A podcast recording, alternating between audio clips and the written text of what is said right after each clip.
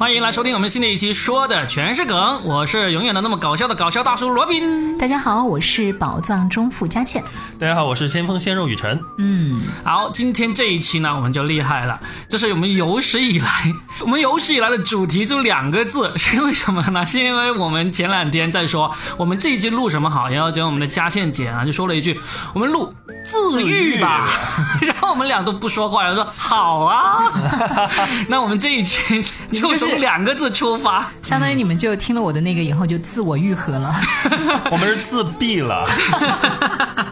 对，真的，因为其实这两个字呢，我们都知道背后是什么意思，但是真的，你说我们去找一找什么题材啊、话题啊，还真的好像找不到。但是我想，既然我们的佳倩姐说我们要聊这个，我就知道肯定有很多有意思的话题、故事啊，我们就直接就来了。因为我呢是常年做那个晚间节目嘛，嗯，然后晚上的很多朋友其实还是多少有点心事，或者说心灵上呢是有那么一个缺口的，嗯，所以我真的很了解他们想听什么。然后有一天我也是问了这个话题，我发现参与的人还挺多的，很热烈是吧？嗯，我说自愈的有的时候是一种方式，有的时候是一段关系，有的时候是一个物件，比如有些人通过吃，嗯，自我疗愈嘛，嗯，因为你永远寻求外界的帮助，比如我遇到心事，我给雨辰打电话，我给那个、呃 Robin 打电话，你们会分别给我提不同的意见，那我到底听谁的？最后我可能还更懵，嗯，或者说你们给我的意见也许是对的，但不一定适合我，啊。那最后还不是得得靠我自己治愈我自己吗？所以这个意其思实，嗯什么被美食安慰啊，被什么友人安慰啊，这些其实最终还是得要靠自己安慰自己来愈合，是这样的意思吗？对，就是自愈的意思然后我发现那天参与的人挺多的，比如有的人就靠吃东西来自我治愈，还有人喜欢逛菜市场，还有人说我真的很难过的时候，我就一个人跑到电影院。啊，然后电影院呢，你又可以沉浸在你自己的世界里，又黑黑的，是吧？但同时你又一点都不孤单，因为还有一院子的人呢，嗯陪着你呢。所以他们就描述了那些心理状态，我觉得很好，对我都有很有帮助啊。你自己呢？你自己最常用的自愈方式是什么呢？嗯，在车里面吃瓜子，你们是不是很难想到？我好像听你说过一次，但是我没想到这是你的自愈方式，我就以为以为这个纯粹就是你打发时间的一种方式。不，真的，因为到了那个点儿，我上晚班回去，我又很孤独。嗯我其实很想找人聊天，但是我又知道，其实我不应该这样去打扰别人，别人也没有义务来陪着我消化我心里的那些心事。当然，我实在忍不住的时候，我就会骚扰一下身边的朋友们啊。啊，但我觉得大部分时间应该要克制住我自己的情感，嗯然后我又想吃点东西，但是我又知道一个人去吃东西也不是那么好，而且我其实觉得走到人群当中之后，我就更孤独了。但我觉得车里面那个状态特别好，我又一个人，然后也可以听音乐，我可以听电台，包括听我们自己的节目。但是我这个时候嘴巴有点动一动，啊，啊，我不是一定要说话，但我嘴巴得动，我又想吃东西，那我觉得瓜子儿是最好的选择。所以你就会真的是完整的买一包新的瓜子，然后在车里磕磕磕，把整个包都给磕完它。真的，哇，然后我磕完以后，我就神奇的，我就觉得我心情特别好，是吧？神清气爽。真的心情就会变好啊。哎，这个方法挺有意思的。嗯，因为它又不会变胖，而且不会上火吗又满足。我真的可以吃很多都不上火，哇这就是我的体质决定的吧？你你们要不要尝试一下？那天我们三个人一起嗑瓜子儿。你你这样一说，我还真的马上想起来，有两个人其实都有点类似跟你这样的习惯。一个是当年我们在玩微博的时候，就是刚刚开始玩就段子手嘛，段子手抱团，其中有一个广西的段子手，现在还也还活跃在微博上，叫做易文丁。他当时写了一个段子，这个段子呢。并没有太精妙，但是呢，我不知道为啥一直记到今天。所以你一说这个自愈，我就想起来，他当时那个段子说，他说我在阳台上拿着一包鸽子，呃，拿一包鸽子，一包鸽子，天哪，哪，胃胃口有多大？他说鸽子们，他是要放吗？他在阳台上拿一包瓜子，然后呢，对着寒风整整的嗑完了一整包瓜子，然后我就做了一个非常重大的决定，嗯，我再去嗑一包。就这么一个段子，我就一直记到了今天。那是二零一二年，八年过去了，我还记得他的这这个段子。嗯，那么这是第一个，另外一个就是我在上海的时候，我跟梁海源还有一个叫做吴涛的脱口秀女脱口秀演员，我们三个人合租。然后这吴涛他当时已哎，经你们有故事吗？没有故事没有故事 我好想听背后的故故事。故事就是接下来我马上要说的这个，啊，就因为吴涛是个大龄单身女青年嘛，我就时不时发现你们不想发生点什么吗？我们不想两两男一女，哎两男一女是我们邪恶了吗？啊 没有发生过什么，但是我呢经常会发现第二天早上会在客厅发现很多瓜子壳。我就猜一定是他两人生了谁啊！然后有一天晚上，我半夜出去就发现他一个人在客厅里嗑瓜子，一包整整一包就要嗑完了。我说你经常这样吗？他说睡不着就会出来嗑一包瓜子，然后回去就能够睡得很好了。对啊，他你知道那个嗑瓜子有一种神奇的功效，就是它又让你的嘴巴动了，嗯，它又让你不会去想讲话，因为你要不停的嗑嘛。也没有时间思考是吗？对，没有时间思考。就想着怎么完整的把这一颗籽给磕出来，成功的吃进去。可能我觉得这个也蛮适合那种有强迫症的人，就是一定要磕完一包，不磕完不算数的。磕完就两两两半瓜子壳还不要碎是吧？磕完以后裂开。磕完以后，你知道吗？就你嘴巴也累了，你也不想讲话了，啊然后肚子也饱了。你知道人的胃被填满以后，其实他的心、某种心情上的那个缺口是能够被填上的，啊，真的好深。所以我真的是一个标准的吃瓜妇女。吃瓜妇女，哎，那我既然说到这里，我们来个带货环节，来，嘉欣你说一说哪一种瓜子最有自愈效果？好，真的要推荐吗？可以啊，我我跟大家讲吃了那么多，恰恰瓜子的全新包装的那个红糖系列的，不要吃那个瓜子款的哦，不要吃，不要吃那个鸽子款的，不要吃那个什么。哦，是焦吃焦糖型的，嗯不要吃它的核桃味的，山核桃的不好吃，啊。也不要吃它那个蜂蜜款的，最好吃的就是它的焦糖款的。我已经试过了所有的，不要吃它那个老包装的，因为它那个老包装的那些瓜子儿啊，大小不一，参差不齐，好多坏的。你这是在带货吗？是是的，是的啊！，我们的它有这个项目我们的有这个，我们可以把这个恰恰瓜子这个什么呃焦糖味儿是吧？焦糖味的我会放到我们的这个说的全是梗的这个小店里面去，就是你打开收听页面，看到有个小购物车，你点进去，那就能够直达在京东或者淘宝上这个恰恰瓜子的那个卖的地方了。如果你想要重口味一点的，你可以选一下它海盐味的，海盐味，就是真的咸吗？就咸的嘛。啊对，你看我啥都尝过了吧？哇我我真的一点都没有骗人吧？好，接下来雨辰说不是，吧我。对恰恰瓜子的那个印象还停留在那个五香味的。哦，不要选那个，我就是告诉你不要选那个，那个真的大小不一，参差不齐，啊有一些坏的啊。嗯来说说雨辰的自愈吧，你们难道就没有心情不好的时候吗？有啊，这些臭男人。有啊，我可多了，我天天都郁闷。啊，你是过得有多么的不幸福？我其实还好，我我自愈的时候，我一般就会一个人戴着耳机出去走路，啊戴耳机出去走走路对，就啊走走停停啊，就是吃点东西，逛个街什么的，哦，就一定要戴着耳机，一定要戴着耳机。会在里面听说的全是梗吗？会吧？会会，主要是听我自己的，然后再跳过你们的，还有这功能？没有，呃就是呃没有目的的那种。然后我觉得挺舒服的。必须要戴耳机，是因为我觉得周边可能会很吵，嗯就是我要在我我自己的 BGM 里嘛，就是这种感觉啊，就会听歌，就听歌啊。就无无目的的听，还是无目的的听，然后就因为我就是它不是那个有了有那个播放器，现在有那种随机播放或者是那种生成歌单嘛，就随机对对对歌单、或者什么呃猜你喜欢那种，对对对，根据你的喜好捕捉一些歌单推送给你，嗯，然后就戴上耳机，然后走路，饿了就去吃点东西，然后就漫无目的的就逛一个一个的逛，大概大概要多长时间？呃，有试过大概两三个小时吧，哇，两两万步应该有了吧？差不多吧，顺 便朋友，圈榜首。顺便收获一个虚荣感是吧？也还好，因为基本上情况就是我下了班，就是比如说我会走回家，走回家路上会碰到一些吃东西的或者是购物的地方，就会停下来。走回家，你从这个福田田走回罗罗湖对对对哇，哦，你可以哦。对，之前是这样的，那目前有几次这样的状态呢？经常这样走。其实，在才来的那两两年的时候吧，因为我其实，在老家的时候，就上高中的时候，因为我也是我住校嘛，然后我住校的地方离我家也挺远的，跨区了。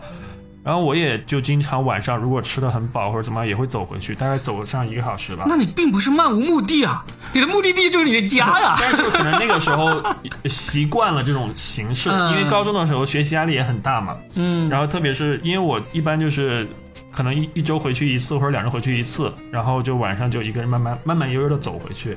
你看，我今天这个话题是对的，对不对？嗯，其实每个人都有就是自我治愈的那个状态和阶段呢。你看他就是其实年轻的时候就有了，就一个人走路。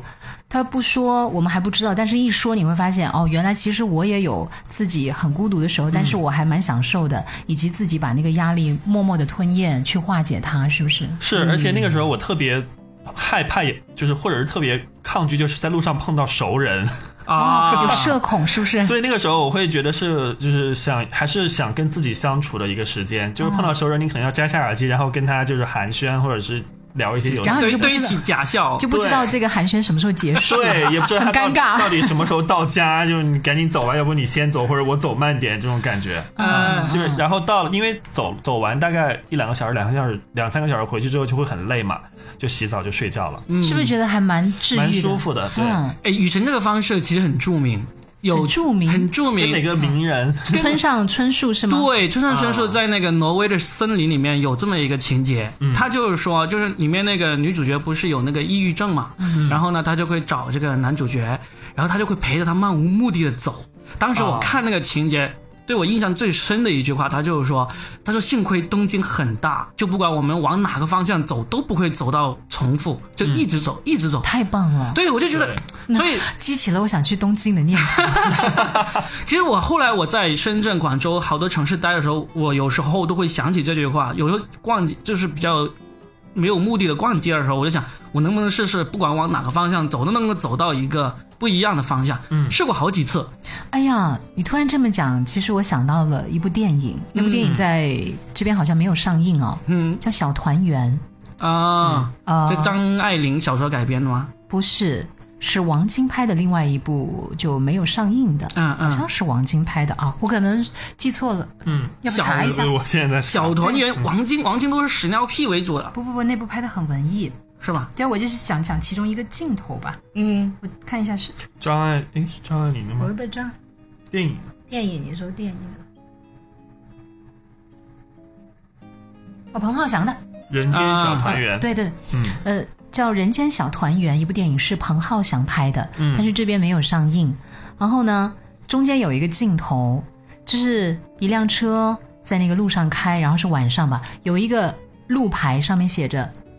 去往所有目的地啊！这是好文艺啊！香港有特，就香港特定的一个路牌，就其他地方看不到的。嗯，就是在那个香港，我有见过，就 to all destination，就是去所，就你去哪里都可以。你不觉得很好玩吗？嗯，因为很多人其实他是没有目的地，或者说他就只有一个目的地。嗯，然后这两种人呢，又是两种很极端的状态，对不对？就是一种是知道自己想要什么，然后不想走弯路；一种是根本就不知不知道，一种是根本就不。知道自己想要什么，然后就漫无目的，像个无头苍蝇一样的，然后去往所有目的地。我的天哪！我觉得那一刻还挺让我印象深刻的。你说东京就有很大，然后就没有尽头，但是你看这个就是有尽头。他其实就是告诉你，我也不知道你爱去哪去哪，这意思。爱去哪去哪。我蛮喜欢的。雨辰，我们有一天晚上我们就俩走了很久，是不是？走了很久，走的从天黑走到了天亮。真的吗？你们俩下班之后，我带他见识了罗湖的豪宅区。对啊，就是你也往豪罗湖去了。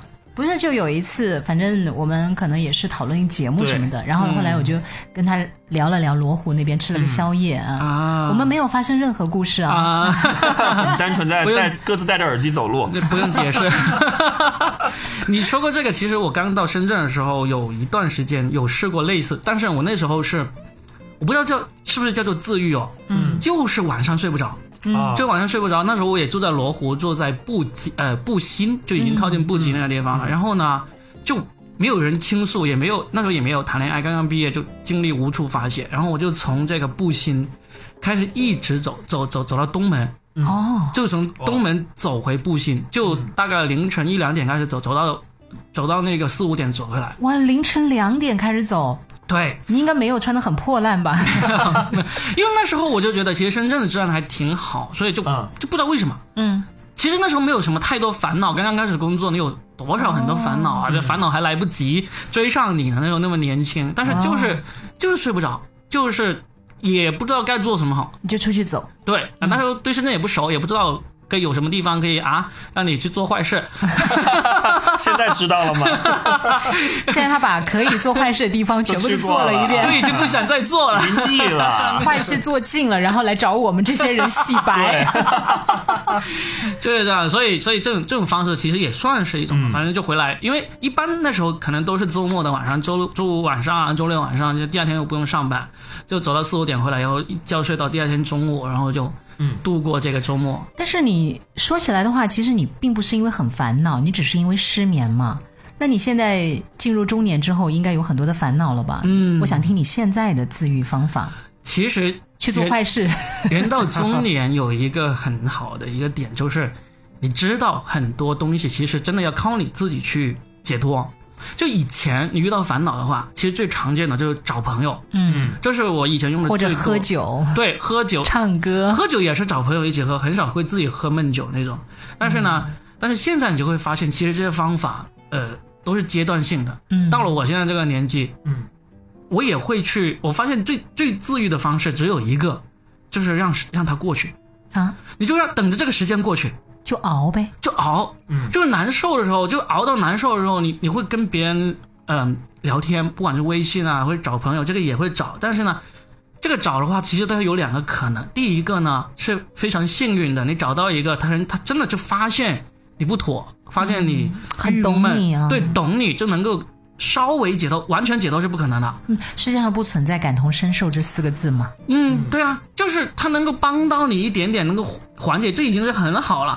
另外一个更大的可能性，百分之九十以上的可能性，就是你不断去骚扰别人之后，你就会骚扰着骚扰着，你就会更加明确说，这个事情只有自己能够帮到自己。嗯，所以有时候你。你已已经不会那么明显的去骚扰别人了，你会你不不会跟人说，哎呀好闷啊，出来啊或者怎么样，你不会了。基本上，基本上我现在要时候，因为你发现年轻的时候把该骚扰的朋友都骚扰完了，然后他大家都已经没什么不再接你电话了。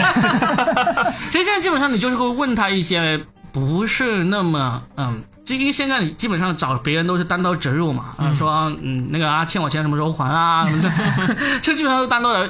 但是你问别人一个不那么单刀直入的问题呢，如果这个人懂你的，可能就会跟你聊起来；如果不懂呢，可能也就说完一句就没有下一句了。嗯，这时候你就再去骚扰下一个，你就发现没用，根本没用。嗯，还是得靠自己，还是得要靠你自己。不管是你是。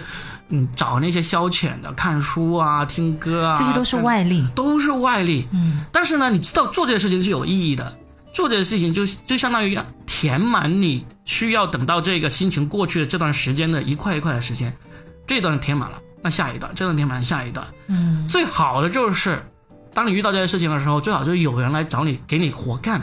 嗯，这时候你是不得不做的，不不管你是愿不愿意。对，我也发现人到中年呢，工作真的是特别治愈的，真的哦。嗯，因为工作的话，呃，就是大家都在讲的嘛，工作你只要付出多少，还是有点回报的。嗯，但是感情，不是说你付出多少就能够回报多少。所以现在为什么大家都那么爱工作，嗯或者说？有越来越多的人好像不太愿意投入到一段感情里面去，可能也有这个原因所在吧。对，它很消耗人。很像你像我我说了这种方法，就有时候你会挺感激，就有个有些朋友他发现了你情绪上有点不妥，嗯，他会想要帮你，嗯，他甚至是会做一些事情，说真的是让你感动的事情，让你让你觉得高兴起来那种。但是有时候你到了现在，以前真的是会感动的不得了，现在你也会感动，但是呢，你会觉得知道。真的，嗯，这个事情真的是很感谢他，但是没有太大用处，嗯，没有太大用处，就是还是得要靠你自己。我就很喜欢那个寓言故事啊，小的时候我们不是都学过小马过河吗？嗯，而我在节目里也讲过很多次，我是发现这个故事已经涵盖我们整个人生。嗯，那小马要过河，小松鼠说：“别过，别过，河太深了。”前几天我们那个还淹死了一只小松鼠，很危险。嗯，然后。旁边那个他又去问那个大黄牛，大黄牛说一点都不深，才到我的那个小腿肚呢，浅得很，你放心大胆的过。然后小马就到底过不过？马妈妈说自个儿过就好了，深深浅浅，反正要自个儿才知道。是，哎，你你说着说着，我忽然想起来，嗯，有一个事情特别治愈，嗯，哪个事儿？就是读寓言故事，不是，就是当你郁闷的时候。继续过河？不是，就是 就是当你郁闷的时候，有一件事情让你得到了褒奖，就是这个褒奖，不管是你的那个你的工作获得了肯定，还是说你意外获得了一些成就啊、钱财啊，嗯。或者是某个你很想得到他肯定的人的一个肯定啊，这些都是所谓的对你的褒奖。如果在那时候出现的话，其实这个功效会是比你这些慢慢等它过去的可能会是好几倍的那些功效。就是如果你需要三天才能把你这个情绪过去，这时候你忽然做到有一件事情，你渴望了很久，但是你都可能已经忘了，或者说你不没有预料到它那么快会实现的，突然间实现了，可能一天就一下子就就让你治愈了，哦，这个对你来讲很有效，是很有效。惊喜的感觉。对，但这种感觉是看缘分，而且是天时地利人和的。嗯，就是不是说受你自己控，不是受你自己控制。不不是受你控制，真的不是受你控制。但是如果你真的遇上了，啊，这个是挺治愈的。对于我来说挺治愈的，因为、哦因为不管怎么样，我我我这个人挺敏感的，就很需要别人肯定，但是呢又很倔强，很很很自尊心很强，不会说是求别人肯定。就例如说，例如说这时候我很郁闷的时候呢，我可能知道我某一个作品正在等着别人采纳。哦，我知道我这时候主动去找他，他有可能会告诉我，好啊，可以啊，那就用了呗。但是我不会在这时候去问，因为呢，很有可能别人告诉呢，呃，我们下次再合作吧，这样子你就更郁闷。但这时候如果他忽然过来跟你说，哎，可以了，我们马上就开始用你这个作品了，哦哇，你就会马上这个治愈的治愈，真的是不叫自愈，就别他愈把你给治愈的那种感觉。就是此消彼长嘛。对啊，你通过另外的一个把自己的内心给平衡好了嘛。对的，啊，呃雨辰呢？我其实还好，因为我嗯，就比如拿这次刚我们聊的那个话题，嗯，就其实那个就是拿奖这回事儿。哎，呀，告诉大家，雨辰拿了一个全国性的大奖，哎，好厉害的。对，嗯拿到了奥斯卡。国际全球的。就比如拿奖这个事儿，当时我们写这个作品的时候，我们的现呃吐槽领导不是希望他不能听到，嗯。就是我们的现任我们的现任领导，他并不觉得这个好，嗯。嗯。他甚至也嗯觉得这个没有什么戏。嗯然后这个当时我们写完之后呢，就因为毕竟呃领导是负责这个的，他没有主推这个，那我们确实有会有一些丧。嗯就没想到这个呢，先拿了市的奖，然后拿到了省的奖，然后在去年又推到全国去拿了全国的奖，嗯然后今天跟他讲之后，他整个就有点尴尬，就是说什么，哎呀，这个奖没什么含金量的，什么什么的，就用这种话搪塞过去了。嗯但那一刻我就发现，其实，嗯，很多时候可能就是上次我们讲那样，那些人也不一定是专业的，可能他也他也是凭着个人喜好去评判你的一些东西，所以就是呃，倒不是说让我自愈，因为一开始我觉得这个东西好，我就会认定它，倒不是说。呃，别人觉得不好，我就会觉得他不好。我跟 Robin 这一点往往相反，我不需要别人肯定我，哦，这个很好啊。对，我就觉得我自己的东西我写出来，我觉得 OK 就 OK。你拿不上奖，我也是付出了我的心血的。嗯拿了奖更好，拿了奖证明你跟我的审美相同。嗯拿不上奖证明我们可能我跟你还有差距，也可能是个人口味的不同。嗯嗯，所以我是这样的一个状态，所以这个倒不会给我太大的自愈。我是一个可能不以物喜，不以己悲的人吧。呀呀，当代范仲淹这个真的是我们脱口秀演员就是最最自虐的一帮人啊就是我们时时刻刻都在等着别人的肯定，你知道吗？哦，你得需要观众的那个反应。对，你的反应笑了，就是真正的肯定。哦一旦一个观众笑，我我曾经写过一篇文章，叫做《做脱口秀每一刻都是煎熬》，嗯就这么一篇文章，就是他观众笑了，笑的不如你预料中那么大的声音，你都会觉得有点挫败，真的是很郁闷了。那会影响你后面的演出吗？会会影响，就是如果你经验丰富了，可能影响没那么大，嗯，但是你过后还是会会受到这个这个最大的影响。你像我今天来做节目之前，嗯，我其实一整天都是还是郁闷的。哦这个事情怎么郁闷呢？昨天星期三我去讲了一个开放麦，开放麦讲了五分钟，就五分钟全新的段子，就可能基本上没什么太大的效果。嗯，就这么一个事情，一直让让我郁闷到今天。但是我刚刚在上一周周末，我连续几场真的是都是全场真的是爆笑、掌声如雷的那种反应，嗯，但是都都不够，都比不上我之后我我讲我的新段子五分钟没有达到预期，然后就整个人就一直低落到现在。哎，我怎么看到他讲这一段，我想起了周星驰啊。啊周星驰当年在拍那个《大话西游》的时候，他自己偷偷躲在电影院看观众的反应。啊，就是这种，就是这然后种。他发现那个影院的人都一个个默默的离开，很冷漠？他也把那个帽子压低，默默的离开，他也很尴尬啊。当然，这个是坊间传出来的啊，不知道嗯是不是真的，但我觉得应该有真实度吧。就是他当然很想知道自己的作品出来之后大家的反应怎么样啊。是啊，嗯，所以我听到你讲这一段的时候，不由得想起那个心酸的背影啊。对，佳倩也会吧？就比如说你主持外场活动，可能现场观众没有很在意，或者一直在吵吵闹闹之类的，你会、嗯你会觉得我是一个临场发挥比那个念稿要好的人。你会 hold 住他们，我其实觉得，呃，我的临场应变能力啊。是比我要念稿要强。我有时候念稿可能会念错，啊但是如果是临场的那种的话呢，我倒没那么害怕。但是有的时候我晚上因为每天都做直播嘛，嗯我其实有的时候也会自己去回听，我就觉得其实那段话讲的有点啰嗦了。嗯我其实希望可以再简练一点点，或者说那个地方那个玩笑开的不是很适合，我可以用更高级的一个幽默来覆盖它或者替代它，我也会啊，会有很强的挫败感呢、对。但是因为我们是每天都做直播，所以跟你这种演出又稍微有一点的不同。嗯，对，就我们每天都在强化训练自己，对，啊、这是我早期会出现的一个状态，但现在我基本上就把握节奏比以前好很多了。而且关键你们这这种直播的那个直接反馈没有那么及时，就是不会说马上就能够让你感觉到你刚才那个笑话、哦那个编排有没有效果。那个我做代班伴你同行的时候有，那个就很强烈，对，因为那个需要和搭档配合。而且那个语速要特别快，反应要特别快，你要接他的梗，你要抛梗给他。一旦没有接住的话，生生摔在地上，真的冷的要命啊！尴尬。这个搭档也不会帮你一把吗？不是说他不帮，而是有的时候，因为我是去替班，啊，我和他的默，契程度根本就没有到那个阶段，那是，很尴尬。嗯，然后我就会承受很多的骂名。你 真的有经常代班吗？替班吗？对啊，有还段时挺多的，对啊，因为为什么呢？那是他的主场，大家不会去骂他，而且他是收放自如，而我其实就是一个备胎嘛。那嗯其实我的很多状态就没有达到我的最佳状态。嗯，呃，你讲这个的时候，我现在。真的谢谢雨辰提醒我哈，让我想起了我的，我来解解我的伤疤。哇，那段时间真的很尴尬，是每天做完节目就想自戳双目，自剪双耳，用胶带把嘴封上是吧？把对方的嘴封上，以及把一些那个听众的嘴封上。嗯就比如说有一次，一个听众，我们大概聊了一个什么样的问题吧，他就我们各自发表了各自不同的观点。嗯嗯，那个听众来指责我说：“佳倩。”不知他人苦，你莫劝他人善。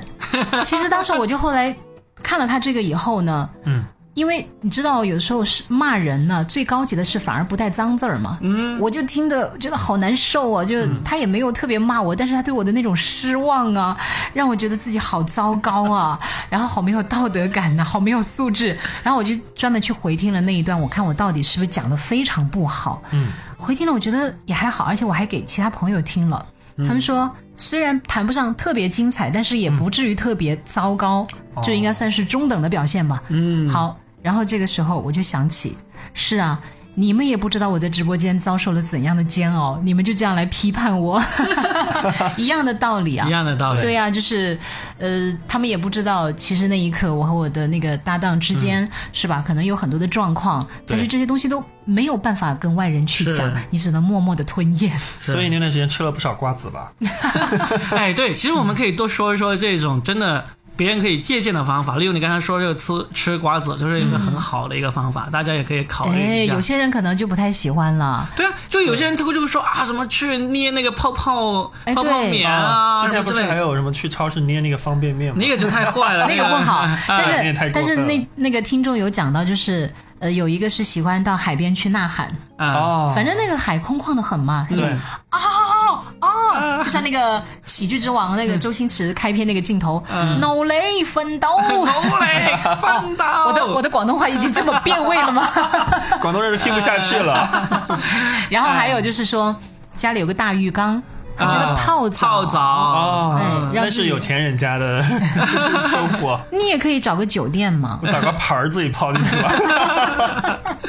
哎，其实有有挺多嗯，嗯，我可以，哎，对我有看电影，我有看一部反复看的电影，啊，什么？挺有用的。就是说，不是快推荐给我，我很喜欢看电影。不不，这个东西呢很个人的，就是基本上你推荐给别人的话，呃，可能一几百个人、几千个人里面有一个人可能会觉得跟你同样的品味，嗯。因为他不是说当你遇到这种郁闷，你就可以马上看那个电影就能够解脱，但是至少这个电影是我这个嗯几十年来可能看超过了两位数的一个次数，哇，就基本上是能够、能够达到，我看的时候，只要我能够把它看到我想看的那个段落，基本上是能够有效的。嗯但是很多时候我并不会去看，因为几十年也看十来次，也没有太多。我我怎么隐约感觉应该是动作爱情片？对，都有动作和爱哪哪个国情，哪个国家的？动作、爱情都有。哎，今天 微博上有个朋友啊吹我的彩虹屁，是我那个在节目里开车开的又快又稳。这不是大家都知道的吗？对，真的是又有动作又有爱情，就是那个美国的《壮志凌云》（Top Gun）。哦，汤姆克鲁斯的，汤姆克鲁斯，就是我是在一九九零年第一次看到这个电影。一九九零年还没有我，哎，没有，我说错了，应该是一九九三九九四年的时候，那时候我应该有你了吧刚刚降临这个我世界。去读高中。哦，就你看电影的时候，他的爸爸妈妈就在做生产他的事情。对，这电影应该是八六啊是八九86拍年的八六年的对不对？嗯，就是当时我是到了读高中的时候，就无意中在同学家里看到了这个，嗯。就热血沸腾，好好看，觉得好好看，就基本上后来就就从这个电影的嗯呃录像带到那个 VCD 到 DVD 到呃电影原声大碟，我全都买了，包括包括它的周边我都有买这个这个电影，就一直以来到现在家里还有它的 DVD。嗯，啊、然后呢，就偶就这个电影为什么会激励我？其实我不知道它对我的激励作用有多大，但是呢，里面那种就是百折不挠，就永远都相信自己的那种感觉，那种感觉在里面的话，哦就会一直能够激励到我，所以我无限的期待着，因为它。原计划今年是有《Top Gun》第二集是要上映的，嗯就因为疫情一直推推推，估计要明年了。但是就至少这部电影几十年了啊，几十年了吧，已经九九几年到现在，刚好是几十年，都只要我特别郁闷的时候，我想要或者说想要自愈的时候，我想什么办法，它都会从我脑海里快速的闪过，说，哎，我要不要再去看一次？哇！哎我刚刚看到一个最短的影评啊，就是嗯点赞最高的，就是几个字说。这个电影，此空军成天除了泡妞耍帅两件事，没见过干啥正事儿。是的，是的，你就是就是喜欢这样的生活是吧？向往。对，因为我就没有这样的生活，你知道吗？哎，我本来还想升华一下的，不知道怎么升华了。我也很震惊看到这个，而且是真的是你看最新显示的短评。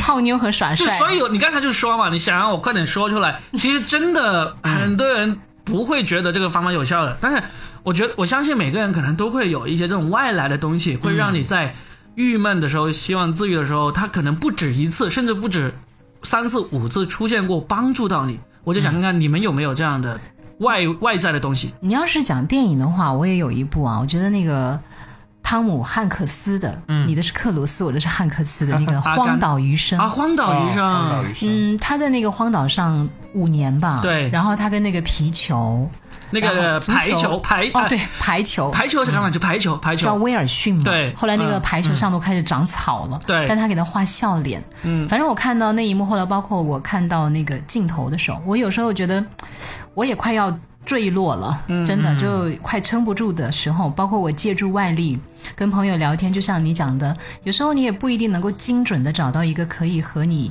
有这种对话的人，嗯。不是他们不好，而是你那一刻就觉得自己很虚弱，嗯，然后当我看那个镜头的时候，我就会觉得还蛮蛮治愈我的，就是他那种精神。但是后来，因为那个电影其实最后大家还记不记得，他返回到社会之后，他的女友已经嫁人了，对，他还去找他。最后他发现他过得很幸福，然后他又出来了。出来之后，最后那个镜头其实是又会给我生出无限的感慨。他就停在一个十字路口那儿，嗯，然后那一刻其实是一个开放式的结局嘛。对，因为他根本就不知道自己该去向何方。当然，有可能他知道会去向何方，但是他丢给观众的就是，你看这个人或者他就是我们。那一刻在那个十字路口，我们到底要怎么取舍？反正我就觉得那个电影是我看了之后会很有感触，而且当时那个影啊。就是张艺谋拍的影，嗯，邓超那个，嗯，说他一下子胖了，一下子瘦了，说他好敬业，然后吹的天花乱坠。我说你们去看看汤姆克鲁斯啊，汤姆汉克斯在那个电影里面，人家做的有多精准。嗯，就几十年前人家就是用这一套标准在拍电影了，而且并不以此作为一个吹嘘的点，人家就多敬业，对不对？你去看他一开始还是一个胖子，我后来他真的几年下来，因为他在那个荒岛。他自己练的真的就是排骨啊，嗯，然后肌肉啊，一定要去看，太治愈了。那个电影，嗯，对。所以，所以，呃，就是你看也看了好几次。嗯，我看了大概两三次。有一些电影是我到现在想看，但是不敢看，比如《甜蜜蜜》啊，因为我觉得太伤感了。太伤。我老想找一个就很特别的人跟我一起去看，我目前还没有找到那个特别的人。所以你看。呃，我们都可以说一说嘛。你看，从你从嗑瓜子到我说的一个电影，其实除了这些，还有什么外来的东西？徒步啊，对，徒步，还有什么呢？我最近其实，在考虑一件事情。我不是一个大龄单身独居青年嘛，嗯，我想养一只宠物，养什么？对，而且想养一只狗，因为猫其实不太粘人嘛。狗的话会比较比较粘人，而且它比较需要主人去照顾。哎，你有很认真的考虑过养什么狗没有？呃，我有，而且我最近在看，我今天才联系到一家柴犬啊。你喜欢柴犬？哇，现在好多人喜欢养柴犬。柴，我我在想是柴，因为我有一个很好的朋友养了一只柯基了，我就觉得我就没必要养柯基了，就可以撸它的嘛。柴犬或者是一个狗叫西高地。哦，这个真没有听说过。对，是一个很可爱的小白狗。还有一个就是泰迪，泰迪就是比较好养，不掉毛。嗯，所以就最近一直在思考这个事情。嗯，所以我觉得这个可能，嗯，我其实从小的时候我家是养狗的，所以我知道那个，因为那个狗是陪伴我长大的。等到我上初中的时候，它就死了啊。所以就是我的，当时我就想，那我是不是可以在自己有能力的时候，也拥有自己的一条狗？你要养的话，就真的要趁早养。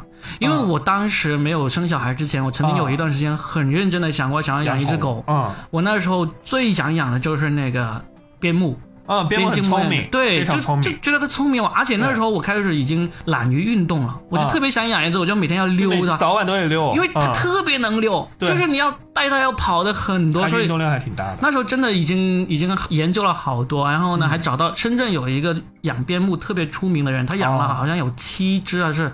十多只边牧，嗯，就还联系上他了，说要去他家里看一看什么的，其实想蹭人家，看能不能抱一只回，对不对？嗯嗯。但是就在这个过程中，考虑的过程中，后来就决定说，嗯，还是养小孩。哦，因为那个时候正好就要有有小孩，就是不知道究竟要不要当父母，然后呢，就觉得当时就感觉我养宠物比当父母可能要好一点吧，所以就在这个抉择中，最后就选择了，嗯，还是养小孩。哦。对，我是我是从我毕业之后，我是自己租房子嘛。那个时候我就想养一只宠物，因为可能是小时候看那个数码宝贝看多了，就觉得一定要有一只自己的宠物来陪伴自己。然后等到我自己现在有自己住了，有了自己的房子，我会觉得已经稳定了。就相比于找女朋友，我可能现在更急切的是想有拥有一只自己的宠物。你养了宠物之后，你会发现更容易找女朋友了。是，我也觉得，因为我们小区那个还挺多的这种。但实际上，我还是觉得宠物对我来讲是不敢触碰的。你有孩子了，不要养宠物了，不要让分走。没有，因为我的孩子还蛮想养个宠物的。可我始终觉得，就是要么就不养，要养你就要养一辈子。对，肯定的。这个责任心太强了。是，就像我刚说的，因为我小时候我家养了一条狗，就陪伴我童年到。那个初中嘛，所以当他死的时候，全家都很伤心。我妈就说再也不要养了。嗯，呃，是有这种感觉，可能就是因为呃，所有人在养狗的时候，可能都做好了养它一辈子的准备，但是现在。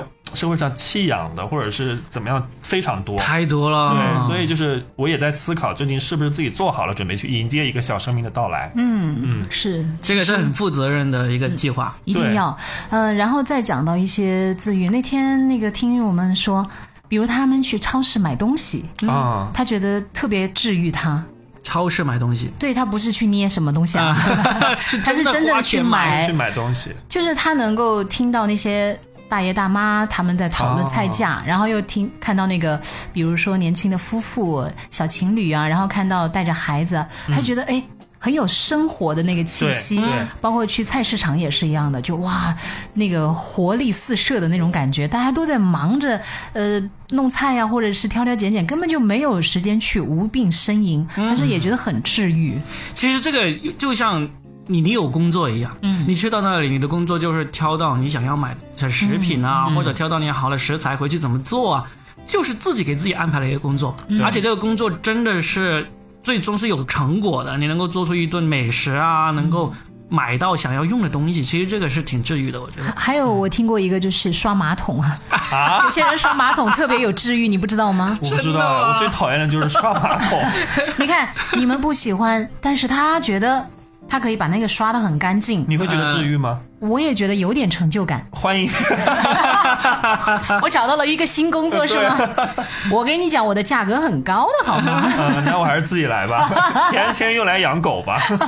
就其实这个刷马桶就跟有些人喜欢收拾屋子呀，哎对这些差不多收拾屋子还挺啊。哎，还有人喜欢养花花草草啊，对，他不养宠物，但是他养花草。嗯，哎，嗯，我见过一个，好像就是对花草的那种爱惜程度真的非常高，每片叶子每天都要擦拭，跟爱人的那个肌肤的一个处理一样的，真的，哎不，人家真的是养的很好啊，他也很有成就感，所以他已经到了另外的境界，和那个什么。嗯，天地灵气对话了吧？这种人他就真的是能够沉浸在一个爱好或者一个事情里面，这个挺好的。好像咱咱们三个都没有这种某一件事情是我们沉迷的特别深，而且是一定要做的事情，是不是？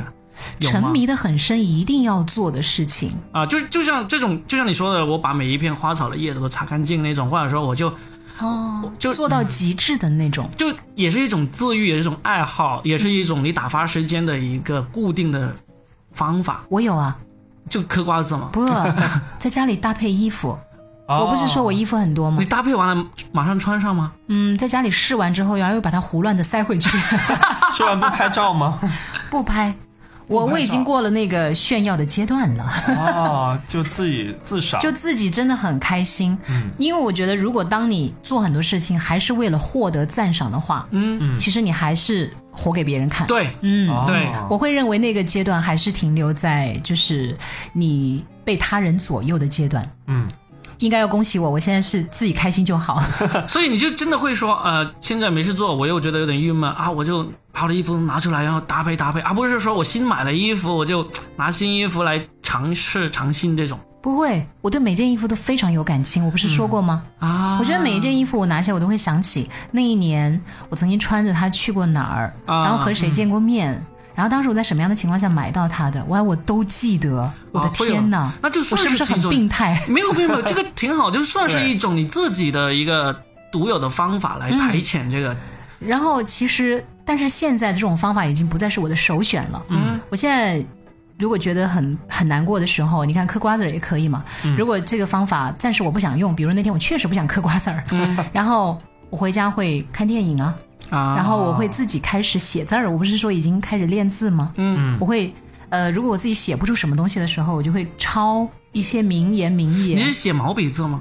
钢笔啊，钢笔。啊，对，啊，嗯，然后就是，然后我就抄那些我觉得还不错的句子，我觉得那个也挺好，因为现在我们那个信息太多了，其实有的时候很多句子，你光那一句你能读懂，你就已经长了大半辈子的智慧了。其实我们根本就没有读懂它。嗯我发现，就是你去记它就很好，真的，你反复的去练那一句话，然后。等到，因为我们主持，我们还是一个往外输出的工作嘛。嗯，那我即便不懂，但有一天，哎，能掉那么一两个书袋，这对我的工作也是有帮助的呀。哎呀，显得我好有文化。对呀、你的这种治愈的方式是，其实还是蛮自我学习。我觉得要吧，因为现在竞争那么激烈，我们也不希望有一天被人工智能取代，或者说，因为我最近听到一个，就是其实接下来的那种智能主持人会非常的厉害，是。比如他可以截取 Robbie 你的声音。我的声音，还有呃小蚂蚁我们江雨晨的声音，然后接下来就可以让你的就是比如说第一代、第二代、第三代，大家记不记得以前有个电影叫《She》，啊，对，就那个演小丑的男主角演的那华个，金啊，，对，然后他就是他爱上了那个机器人女友嘛。对但实际上后来他才知道，那个机器人女友是同时跟六千个人在谈恋爱，对啊他要崩溃了。对对对，那个是那已经是就是，其实那是好几年前拍的电影了，但是我我觉得有可能接下来就会变成现实啊。就机器人会智能成那个样子，就会完全会贴合你的那个感觉，但同时呢，它又不是完全顺从于你，他又跟你有智慧的火花，对。有那种甚至爱的欲望。是的。嗯。那部片子发拍的非常好，那个配音的斯嘉丽嘛，对黑寡妇。都拿下了，就凭声音就拿下了奥斯卡最佳不是奥斯卡女配角，是呃欧洲的一个电影奖，哦哦，呃罗马影后好像是，对，就就凭声音哦，就平时一性感，完全没有出现，一个镜头都没有。嗯，啊。太棒了，真的太棒了，嗯。唉，影视类的这种东西我们也推荐了不少了，嗯，对吧？像刚好我记得有一次有一个观众留言，有个听众留言说，哎，我可以听我们聊一聊影视啊我。说来找我啊，我是剧王哎，啊 剧后哎，剧后，那其实我们就今天就借着聊这个自愈方法的时候，我们也顺带推荐了一些影视作品啊，还有我们自己的一些自我疗愈的一些方法哎，。我觉得有一天那个雨辰他也参与我的节目，然后他讲的那个狮子王那一段，我觉得讲得特别棒。啊，对，就是多年前不是有那个 Simba 那个狮子王的电影，后来拍成了真真兽版吗？对对对，真受瘦版，然后他看了以后给我发了那个文字，我觉得特别棒啊！嗯，我已经你已经忘了是吗？我怎么了我说过的写过的经典的文字太多了吧？可能 就是因为当下那个时候刚上映，就跟佳倩当时在节目里互动聊了一段。哎，你是觉得看你是觉得那个原来动画版的好看，还是后面这个真兽版的好看？呃，我记得他当时文字的意思就是说，他完成了一个个人的成长。对，啊，那是就是少年时期看那个动画，以及到现在成年的时候，他再来看这一部，然后从一个少年对他的成长历程，我觉得这也是一个自愈的过程啊。嗯嗯，这一期心灵鸭汤好多心灵压的。倩姐的拿手好戏，不知道喂饱了大家没？对我们其实也是，因为这个词其实能够包含的东西太多，我所以啊们都可以聊好几期。对啊，我们就毫不犹豫的，好，我们这期就只有两个字，我们也可以聊一整期啊，确实也聊出了很多东西，告诉了大家。你看，你们一开始觉得好像我有点好像太把这个当回事儿，你们俩还有点不屑，但是没有，我们都没有说话好吗？我们然后最后你们俩就好吧，我们就配合吧。结果配合着配合着，你们不都成了第一、第二男男主角吗？你知道我们为什么有这个自信，就是因为你这个话题提的太好了。我找到了当时发给你的那段话，哎，好，说一下，来，来吧。用我念吗？对你念狮子比较有王感觉读。后感，来，雨辰的狮子王观后感。我们领略一下雨辰的文笔哈，啊我觉得他的文笔确实很棒。嗯，你要有感觉好像有那个 BGM 要响起那样，你想象一下 最近很喜欢的电影是《狮子王》，小时候看很单纯，就喜欢丁满和鹏鹏。上学放学路上嘴里就爱哼唱着阿库纳马塔塔，然后蹦蹦跳跳自得其乐。而我们的主角辛巴在鹏鹏和丁满这里度过了一段快乐时光，就像我们少年时在象牙塔，不必考虑什么升职加薪，也不必想到育儿养老，只要和同学伙伴开心的唱唱跳跳，这样过下去似乎没有什么不可以。但其实《狮子王》的故事并不真正尊奉这一套阿库纳马塔塔的生存哲学。如果真正相信王子可以自然的成为平民，就这样终老。而狮子王坦率地说出阿库纳马塔塔更多是用心良苦，拿它当一面镜子。他想告诉我们，当真正的问题发生时，这套哲学不那么管用，因为辛巴不仅仅是辛巴，他还是母亲的儿子，是王国的使命，是朋友娜娜和草原其他生命的守护者。辛巴不是辛巴一条直线，而是广阔世界无限生命循环中的一条纽带。在二零一九年版的《狮子王》片头，也完美复刻了一九九四年的《狮子王》动画。阳光普照的荣耀王国，万兽臣服。辛巴在荣耀岩上，辛巴在荣耀岩上被高高举起，一切的一切都如出一辙。这是一场跨越时空的完美致敬，也是献给荧幕前的你最好的礼物。